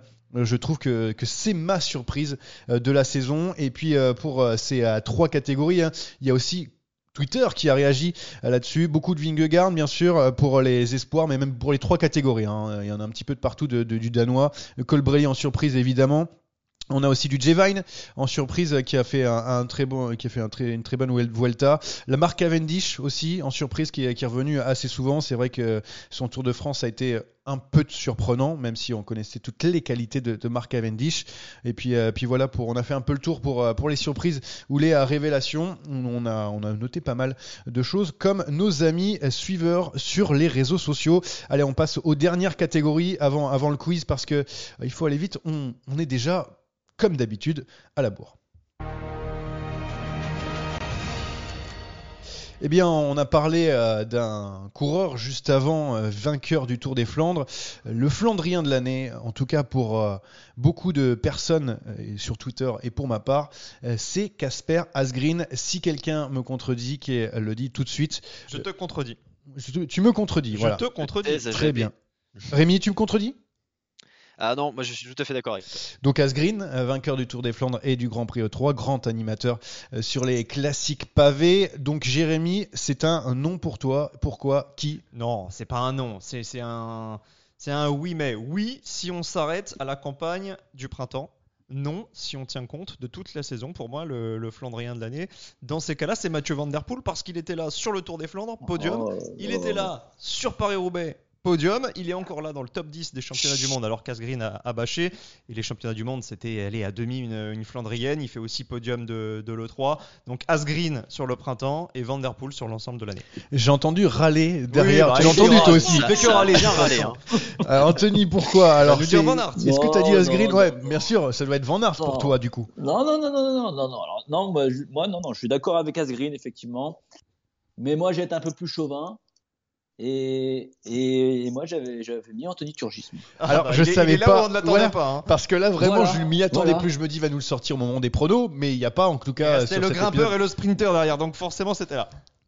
Non, parce que, parce que bon, alors, euh, ouais, je, je connais, je connais bien Anthony et je connais bien le papa et la famille. C'est pour ça. Et peut-être des affinités qui font ça, mais moi, je, moi, euh, je vois Anthony, en Anthony un, un Flandrien, un gars, un gars de classique, un coureur de classique, et il est pas récompensé, il, a- il arrive pas à en claquer une belle. Et euh, voilà, pour moi, c'était, euh, mon Flandrien, euh, mon Flandrien moi. Alors, on va dire, ouais, je suis chauvin, mais je remets pas en cause, hein, la, attention, la, carrière et le palmarès d'Asgreen, hein, qui, qui cette année, effectivement, a, a mis dans le mille à plusieurs reprises. Mais pour moi, c'est Anthony Turgis. Beaucoup de d'Asgreen aussi sur les réseaux sociaux. C'est vrai que Logiquement, Euh, logiquement. C'est logique, mais euh, Oui, Mathieu Van Der Poel, ça peut s'entendre sur euh, une saison entière. hein, avec, euh, bah, il a été animateur en plus, donc euh, ça. euh, ça, ça compte, ça compte aussi. Pour le grimpeur de l'année, je pense que là aussi, euh, il va y avoir un consensus, mais, mais, mais, mais, mais peut-être encore des, des surprises. Euh, Rémi, pour toi, le, le grimpeur de l'année, euh, c'est euh, c'est qui? C'est un Slovène peut-être, non? Euh, Damiano Caruso. Ah, voilà. Merci. Alors évidemment, Tadej Pogacar, bien sûr. euh, il y a Aucun moyen de lutter. Jérémy, on a moyen de lutter ou pas? Absolument pas, même en Vélib, il va plus vite que nous. c'est vrai ça. En Vélib. Alors pour rappeler euh, cette histoire, c'est vrai que euh, Pogacar a pris un Vélib après la, la présentation du Tour de France euh, 2022 à Paris. Et c'est vrai que je pense qu'en Vélib, et nous avec un, un bon vélo de route, même avec un moteur, je crois qu'on n'aura peut-être pas rattrapé. Jamais de la vie. Oui, c'est surtout que sa, sa, sa copine est aussi cycliste, donc euh, les deux, le duo, là, si ça se relaie, on est mort. Là, je vous le dis, on est complètement mort. Anthony, euh, est-ce que tu nous as sorti un, un de tes copains encore là-dedans? Non, non, moi, je, je suis d'accord avec vous. Même si, euh, même si j'aimais bien en tant que puriste, en tant que, en tant que pur grimpeur, euh, Carapace. Mais, euh, mais effectivement, euh, sur la, la, sur la globalité, on va dire, on dira Pogacar.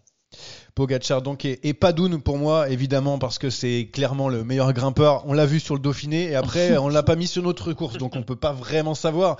Mais clairement euh, c'est celui qui va plus vite que tout le monde. Bon c'est un peu pour la, la déconne mais euh, euh, avec cette performance il a été dans les, les top 5, top 10 des, des favoris de, de toutes les courses derrière. hein, mais notamment je pense que sur le Tour de France 2022 il doit être encore dans les 10. Euh, donc autant vous dire que, que Padoun sera encore partout et présent jusqu'au bout avec nous pour des raisons X ou Y. Enfin, euh, on va passer au sprinter, ça y est, avec euh, ben, un peu plus de débat sur euh, le- la catégorie des, des sprinters, euh, avec Rémi qui va, qui va commencer pour son euh, top sprinter cette saison. Ça va faire plaisir à, à Anthony. Pour moi, le sprinter de l'année, c'est Tim Merlier. Euh, oui, je sais. J'avais déjà dit dans un précédent podcast, pour moi, ce n'est pas le meilleur sprinter. Euh, pour moi, il y a beaucoup de. Intrinsèquement, tu veux dire plus rapides que lui. Hmm. Hein, intrinsèquement, exactement. Euh, mais sur l'année, bah, c'est le plus régulier. Il gagne sur le Giro, sur, euh, sur la Vuelta, euh, sur le, sur le Tour de France, pardon. Donc, bah voilà, une saison complète. Il était régulier et cette année, il n'y a eu aucun sprinter qui a été, qui a été bon sur une longue, longue période. Ils ont tous eu un moment où ils ont dominé, puis des gros creux pour X ou Y raison d'ailleurs. Et, euh, et Merlier, pour moi, était plus régulier.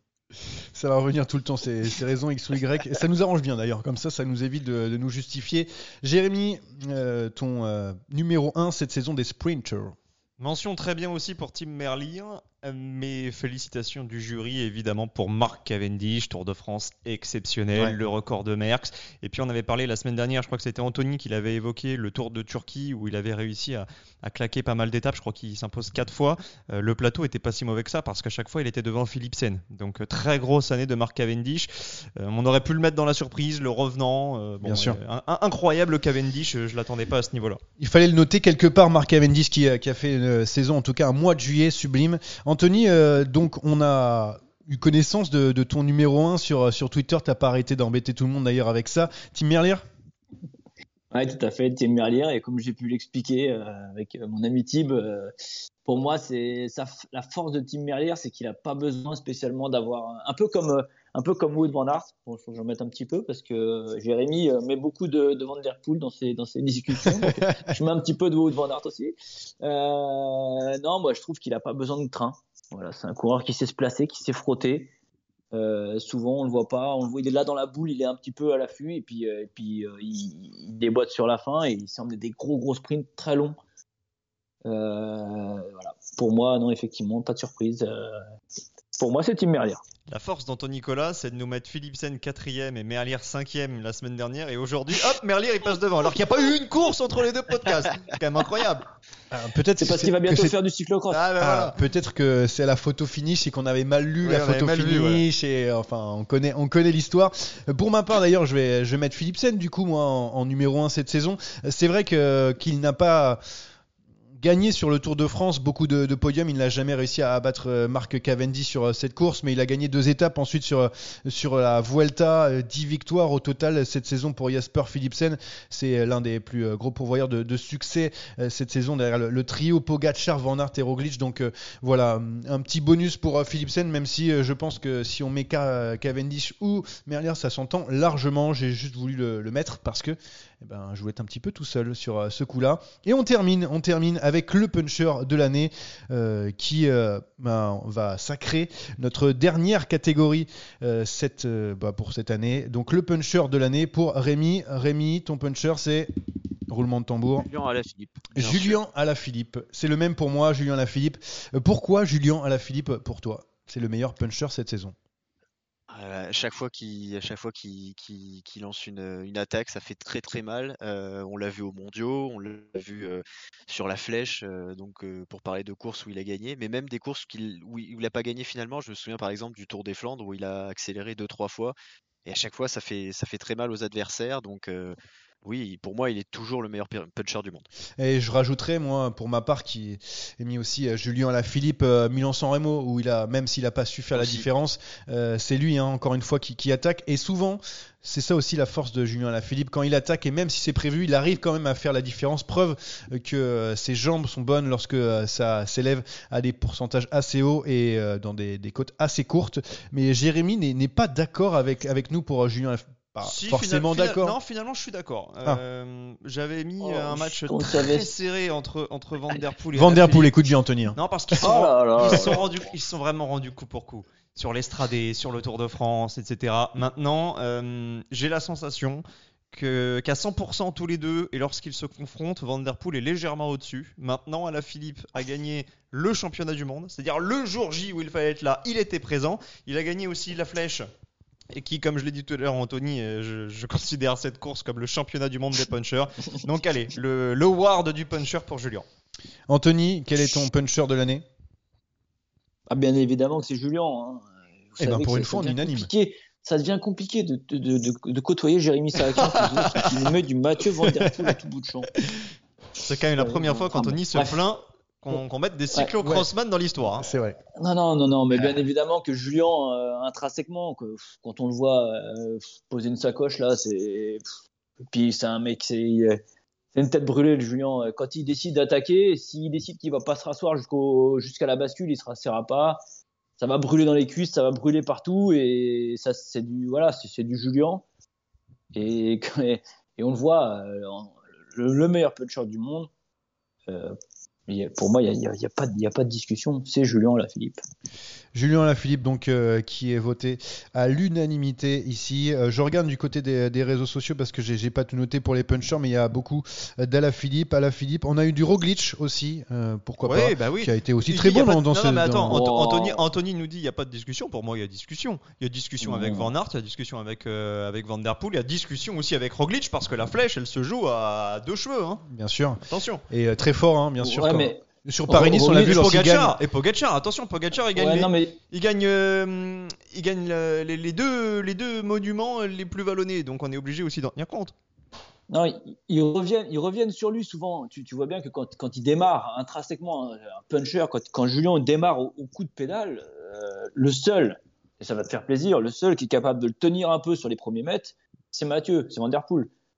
Euh, Van Aert, souvent, il a un petit temps de, il va lisser un peu plus son effort. Oui, ça, Roglic- c'est vrai. Van Aert, encore, un encore peu beaucoup dessous. plus.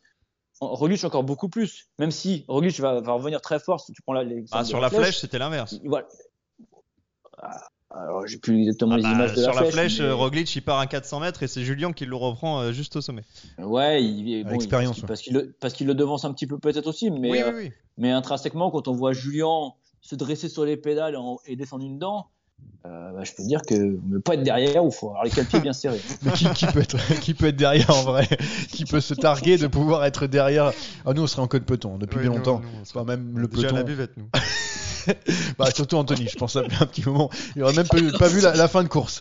Euh, justement, Anthony, euh, tu vas être acteur puisque on va arriver dans le quiz puisque c'est terminé pour les awards. C'est le moment que tout le monde attendait dans, dans ce podcast parce qu'il y a eu des beaucoup de, rumeurs sur euh, Twitter, des choses qui, ont été dites et euh, je pense qu'on a besoin, Jérémy Sakian, d'avoir des explications. Je crois que lors du dernier quiz, ça fait mal de le dire, mais il y a eu méprise ou peut-être tricherie. Nous sommes le 11 novembre 2021, Johan. Et ce quiz, avec en présentiel Johan Tritz, Rémi Dos Santos et Anthony Nicolas à distance, a été l'objet d'une triche. Des révélations. Des révélations vont être faites aujourd'hui. Il y a eu des rumeurs sur Twitter, il y a eu des accusations graves à l'encontre d'Anthony. Anthony, as-tu quelque chose à avouer? Rien. De- Ce sont de mauvaises langues, les gens ne m'ont pas cru. J'ai dégainé le Joker sur, la bonne, sur le bon joueur, sur le bon coureur. Merci Anthony de ta franchise et de ton honnêteté, Et- car le coupable n'est pas Anthony. Non. Rémi Dos Santos, as-tu quelque chose à confesser? Alors là, c'est un retournement de situation incroyable. Rémi Dos Santos, on vous écoute. Alors déjà, sache que c'est extrêmement bien joué parce que dès que j'ai vu qu'il y avait la musique faite entre l'accusé, j'ai su de quoi on allait parler. Alors, euh, j'admets, j'admets avoir euh, commis un, un crime lors du quiz précédent. Car avant le début du quiz, Jérémy Saakian préparait ses fiches et a euh, montré une des réponses à, mon, à mes yeux, sans le faire Non, exprès, non, non, non. évidemment. Vos yeux, vos yeux ont vu la réponse tout seul. Je dois avouer que la réponse Morkov, je l'ai vue parce qu'elle était écrite en rouge sur la feuille qui était brandie en face de moi et que j'ai regardé nonchalamment en regardant devant moi un moment et que je m'en suis servi pour répondre à cette question un peu plus tard. Et c'est pour ça que tu es à distance aujourd'hui, parce qu'on ne voulait pas que tu recommences. Alors- Enfin, c'est ce que je suppose, hein. Vous êtes puni, Rémi Dos Santos. Vous avez eu un comportement attendez, déloyal. Attendez, messieurs, là, du coup, si Rémi avait les réponses, mais que je l'ai battu quand même, est-ce que ma victoire étais sûr. ne vaut pas une, double victoire?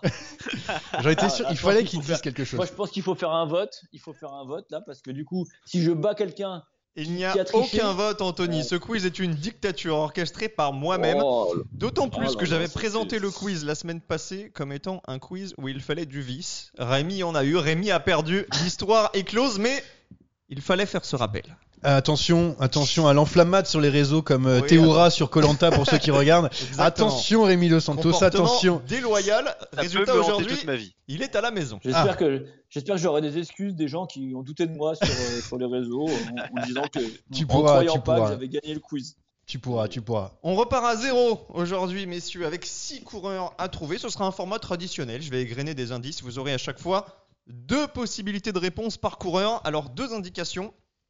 Le premier coureur vaut 1 point, le deuxième vaut 2 points, etc. jusqu'au dernier qui vaut 6. Donc ce sera crescendo, évidemment. La difficulté va crescendo aussi.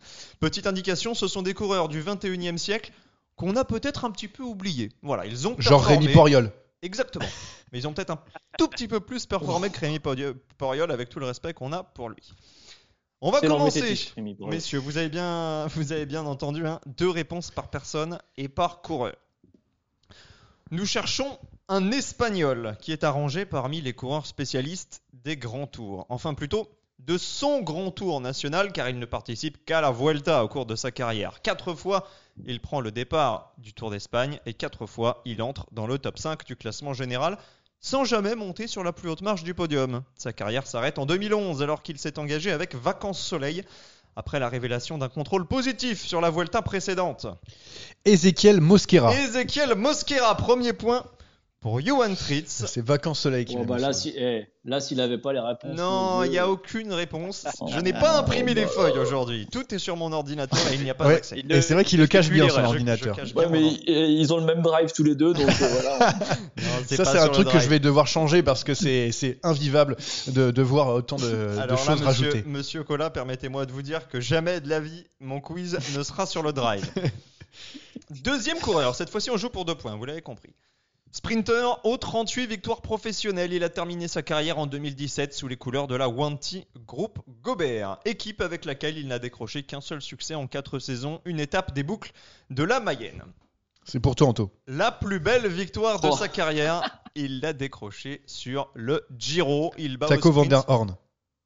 Taco Van der Horn, qui aurait arrêté sa carrière en 2017. Ah, j'ai pas entendu, j'ai j'étais parti. 2021. Malheureusement, ce n'est pas lui. Vous perdez un crédit, monsieur Tritt, attention. Oh là là, je pourrais en perdre 12. Il bat au sprint Robbie McEwen et Alessandro Petacchi Bah, lors de la 9 étape en 2007. Du coup, c'est pas Van der Horn. Cette année-là, il remporte également la Coppa Bernocchi, une étape du Tour de Pologne, termine quatrième de la Vattenfall Sea Classics, 11e de Milan-San Remo, et il réalise deux top 5 sur le Tour de France, dont la troisième place à Compiègne, derrière Cancellara et Zabel. Un tour sur lequel il partage le leadership dans les sprints avec son coéquipier chez Lampre, Daniele Benatti. L'un de ses homonymes s'appelle Giorgio, c'est un ancien président de la République italienne, et les six premières lettres de leur nom désignent une ville importante d'Italie, notamment connue pour son amour du football et ses pizzas.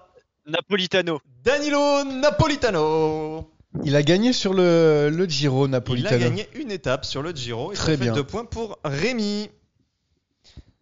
On revient à la normale avec Anthony à 0 points. Retour euh, sur un quiz traditionnel. Troisième coureur Oh. pour 3 points.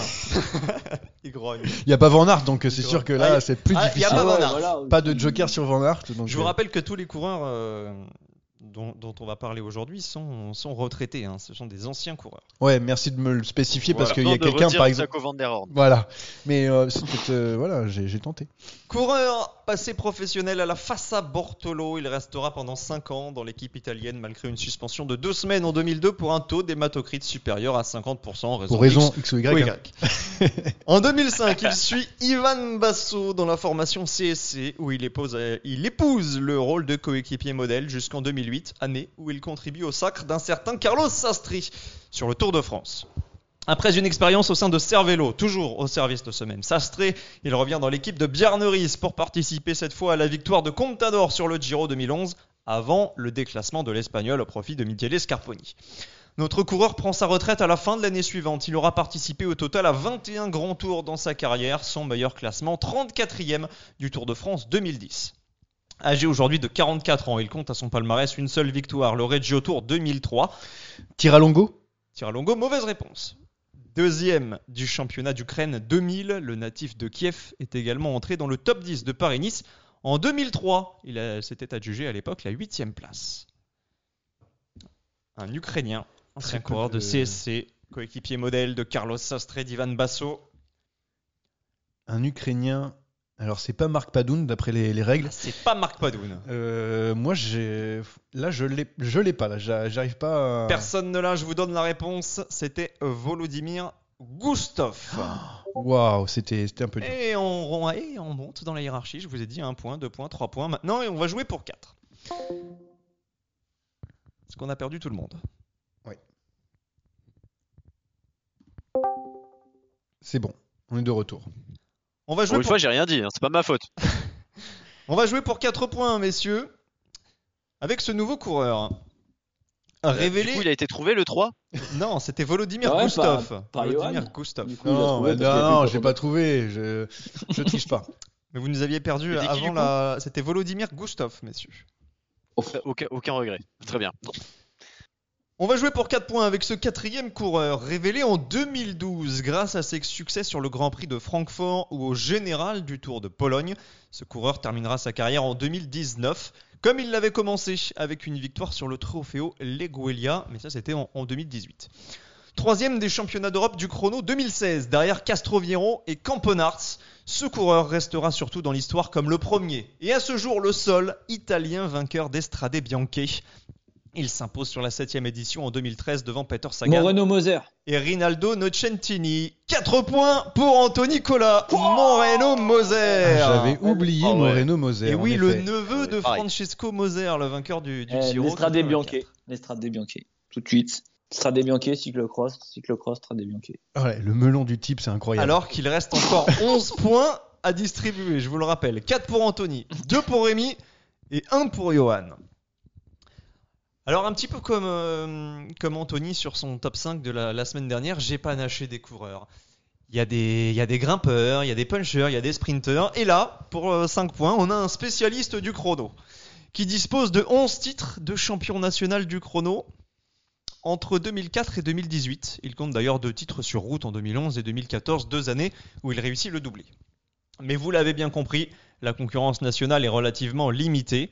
Sauf que là, il s'agit d'un véritable chronomane. Septième du chrono des JO de Pékin en 2008, 7 secondes devant Michael Rogers. Cette année-là, il termine même deuxième du mondial en s'intercalant entre Bert Grapsch et David Zabriskie. 2008, année où il est également champion continental du contre-la-montre. La deuxième année de grâce pour ce coureur, ce sera 2014, vainqueur du chrono par équipe du Giro sur la première étape avec Orica Green Edge. Il endosse pour une journée le maillot rose avant de le céder à Michael Matthews. Coureur canadien, son nom se traduit littéralement par touffe en anglais. Un Canadien, champion panaméricain du chrono en 2008, septième des Jeux Olympiques du chrono la même année, deuxième du Sven mondial. Tuft Derrière Bert Grapsch, c'est 5 points pour Johan Tritz avec Sven T'avais quasiment donné la réponse et je me suis perdu à ce Eh moment-là. oui, j'avais quasiment donné Ah. la réponse. Ah, si, ils sont partis. Ah, ça, ça a encore coupé. Ah merde, ils ont perdu quand? Eh, mais c'est bizarre que ça coupe depuis tout à l'heure. Je m'en fous, j'ai les points. Vous avez pas trouvé Sven Tuft Bah attends. Ça a coupé quand? Bon, ça a coupé. Euh, euh, Bert Grapsch. Bon bah je vais pas pouvoir donner les points à Johan suis Quoi. Ah, Comment ça Non, je ne vais pas pouvoir donner les points à Johan moi, Tu vas devoir donner un autre coureur pour 6 pour six points. C'est pas grave, j'en- ai un autre sous la main. Ah, c'est dommage. Je vais surveiller de, de plus près parce que je sais pas pourquoi ça coupe encore. Sûrement parce que Sakio est en train de, de télécharger des films depuis tout à l'heure. Certainement. Et du Sur coup, euh, Pornhub d'ailleurs. Ah, bah, euh, j'ai un abonnement si tu veux premium, euh, t'as pas besoin de télécharger. Celui-ci, je vais devoir vous le faire un petit peu à l'improviste puisque je l'ai pas écrit. C'est pas grave. Allez, on va jouer pour 5 points avec ce coureur espagnol né à San Sebastián de los Reyes en 1972. Il a aujourd'hui 49 ans. Passé par la Once, par la Kelme, par la Domina Vacanze, par la Sonia Duval, par la Fonac, par Aqua et Sapone. Une belle liste d'équipes, vous en rendez bien compte, et deux belles victoires à son palmarès, la Classica San Sebastián 2004 et le Tour de Catalogne en 2004.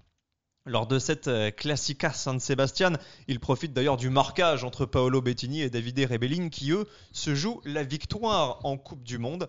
Mais notre coureur qui évolue alors au sein de l'équipe Saunier Duval s'impose dans un petit groupe au sein duquel figurent notamment Marcos Serrano et Juan Alberto Martinez, des coureurs qu'on a tous oubliés. Ce coureur-là a pris sa retraite en 2006 après une affaire Tiens, tiens, c'est bizarre. De dopage. Il s'estime persécuté par euh, l'UCI et ses contrôleurs antidopage. Euh, malgré tout, en 2007, il est élu dans une nouvelle vie conseiller municipal d'une euh, commune proche de Madrid, San Sebastián de los Reyes, sa ville natale. Donc c'est un cycliste devenu politicien au nom composé. Je vais vous donner son prénom. pour Gomez. Marchante C'est pas Gomez Marchante. Je vais vous donner son prénom. C'est Miguel Angel. Et son nom de famille est composé. Voilà, je vais donner à peu près tous les indices. Quelques lignes au palmarès, 9ème de Milan-San Remo Oh. en 2004, mais là on parle vraiment d'un puncher qui est entré euh, à deux reprises dans le top 10 de Liège-Bastogne-Liège en 2005, en 2006. 7ème de l'Amstel Gold Race également pour sa Ah, dernière année euh, professionnelle. C'est un mec très fort. Au contraire de vous, messieurs, puisqu'il n'y a pas Ah, de mais bonne ouais, réponse. c'est c'est fou ça. Le vainqueur de la Classica San Sebastian 2004 s'appelle Miguel Angel Martin Perdiguero. Alors là, je ne l'aurais Ah oui. jamais eu. Jamais. Mais bravo à lui. C'était pour 5 points, messieurs. Forcément, ça se corse. Et ça se corse encore plus avec la dernière question. C'est bien simple, celui qui s'impose sur cette question remporte le quiz. Si personne ne le trouve, la victoire sera pour la deuxième semaine Non, consécutive. ce n'est pas possible, Oh, s'il vous plaît. Et C'est- attention. ne va gagner comme ça. Parce que ce coureur, c'est un oublié des sporcles et des quiz en tout genre sur les monuments. Je vous avais promis un Flandrien dans le quiz du jour. Lui n'est pas belge, mais c'est un spécialiste des pavés, professionnel de 2008 à 2014, carrière relativement courte, mais marquée par deux immenses coups d'éclat. Le premier, une quatrième place à Roubaix en 2008, derrière le trio intouchable Bonnen, Cancellara, Balan, mais devant O'Grady, Host, De Volder, Van Sommeren, Incapi et Baldato qui complètent le top 10. Ce jour-là, sa performance, eh bien, c'est une demi-surprise, car notre coureur mystère avait terminé 12e du Tour des Flandres la semaine précédente. Et devinez quoi, c'est sur ce même Ronde van Vlaanderen l'année suivante, en 2009, qu'il marque l'histoire une deuxième place en prenant, en prenant à nouveau la quatrième position, seulement battu par Osler et Gilbert au sprint dans un groupe qui se joue alors la deuxième place derrière Stein de Volder et au sein duquel figuraient pourtant des coureurs rapides hein, comme Filippo Pozzato et Matti Breschel. Le coureur que l'on recherche est formé à la Rabobank Continental. Il est néerlandais, mais il effectue la quasi-totalité de sa carrière au sein de la même structure, la Garmin. Il a comme putain, je- C'était pas la Garmin à l'époque, si? C'est la même structure. Ça a changé euh, très régulièrement de nom, mais c'était la structure Garmin. Ce coureur-là est néerlandais et il porte. Si on- eh, J'ai l'équipe, moi je crois que j'ai l'équipe. C'est super. Mais je euh, viens de te la donner, l'équipe. c'est super, Anthony. Je viens de te la donner, l'équipe. C'était la Garmin. Garmin Chipotle, Garmin Slipstream, Garmin Transition, Garmin Cervelo, Garmin c'est- Barracuda, Garmin Chart. Postuma? Ah, c'est pas du tout Yus Postuma. Je sais pas, je tente un Le truc prénom. parce que je peux pas donner. Je vais vous donner le je prénom. peux pas donner les- la Et vous victoire. n'aurez Anthony. pas d'autre indice. Le prénom, c'est Martin. Quatrième de Paris-Roubaix 2008. Quatrième du Tour des Flandres 2009. Martin Tusveld Svelte Pardon On a dit la même chose, je pense, avec Rémi. Non, Ouais, c'est- on a dit pareil. C'est pas Teusveld. C'est pas ça sent la victoire. Oh non, non. Eh Rémi, t'as encore une proposition. Encore une tu peux- peux le faire. pour Rémi, tu je te peux le laisse 10 faire. secondes pour trouver ce Martin. Tu peux le faire, pas deux fois. Du Pas deux fois. Paris-Roubaix 2008 avant la victoire d'Anthony, il reste 5 secondes. Le sprint est lancé Allez, Rémi, entre Anthony Nicolas, Rémi sur la droite de la route, Rémi qui n'a pas la réponse. Va-t-il tricher. Rémi Martin Non. à la plage. la bonne Ça vaut réponse. pas des points, ça. La L'autre, bonne- il applaudit là-bas, c'est pas possible. La bonne réponse évidemment. Anthony ne l'a pas, c'était Martin Mascante, quatrième de Oh là là. Waouh. Aucun regret. et du Tour des Flandres, victoire d'Anthony Nicolas. Écoutez, euh, pour la deuxième euh, fois de suite, c'est donc Anthony Nicolas qui remporte ce quiz, mais on ne mettra pas la, la Brabançonne parce que ça a eu beaucoup de succès euh, la dernière fois. Juste un dernier mot pour Anthony qui, on a entendu, euh, a applaudi, mais est-ce qu'il veut dire un, un petit mot peut-être à- à- aux auditeurs pour euh, même à nous pour cette deuxième victoire de, de suite? Les réactions du champion, Non, Anthony. euh, Je vais dire que l'équipe a fait un, un travail formidable. J'ai lancé le sprint sur un, un 52-14 et, et j'ai vu que j'allais gagner. Tout. Non, non, j'ai j'ai rien à dire. Une, Bravo, une Anthony. réponse, une, une réponse euh, bien placée, encore une fois. C'est ça qui est stratégique. Faut pas trop viser les questions dures ni trop faciles. Il va nous faire croire qu'il était stratégique alors que juste qu'au bout il a, il a Voilà. serré les fesses pour pas que Rémi Voilà. nous sorte la réponse. Ah, parce qu'il a rien, il a rien Parce donné. l'avait hein. pas non plus. Il a hein, donné un nom, Ouais, alors un que nom. nous on a tenté pas mal de choses. Mais c'est bien sûr. Ouh, Pardon. Mais c'est euh, sur ça qu'on va se quitter et sur cette magnifique musique qui nous a permis tout à l'heure de découvrir le tricheur. On va terminer ce podcast ensemble. Merci messieurs. Euh, Ce podcast Awards, on fera pour la prochaine un petit tour sur les transferts, les gagnants, les perdants, les gros coups, les petits coups. Johan, Oui. il me semble que tu avais promis un podcast 100% cyclocross en cas de deuxième victoire d'Anthony. J'ai dit en 2006, en 2026 pardon, en 2027. Bon alors on a un peu de temps. Donc on a un petit peu de temps pour euh, travailler tout ça. Merci beaucoup. Vous pouvez euh, nous écouter sur euh, Spotify, sur euh, Deezer, Apple Podcast. sur Apple Podcast, sur YouTube et bientôt peut-être euh, dans Faites entrer l'accusé. Merci pour cette deuxième victoire d'Anthony Nicolas. Merci pour euh, ces nombreuses réponses. Encore une fois, bonne Merci réponse. messieurs, merci. Et à bientôt Salut à tous. pour Sadera. À bientôt. Bye bye. Ciao à bye. Bravo. Even when we're on a budget, we still deserve nice things. Quince is a place to scoop up stunning high-end goods for 50 to 80% less than similar brands. They have buttery soft cashmere sweaters starting at $50, luxurious Italian leather bags, and so much more.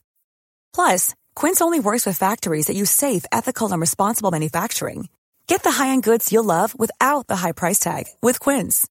Go to quince.com slash style for free shipping and 365-day returns. Mom deserves the best, and there's no better place to shop for Mother's Day than Whole Foods Market. They're your destination for unbeatable savings, from premium gifts to show-stopping flowers and irresistible desserts. Start by saving 33% with Prime on all body care and candles. Then get a 15-stem bunch of tulips for just $9.99 each with Prime. Round out Mom's menu with festive rosé, irresistible berry chantilly cake, and more special treats. Come celebrate Mother's Day at Whole Foods Market.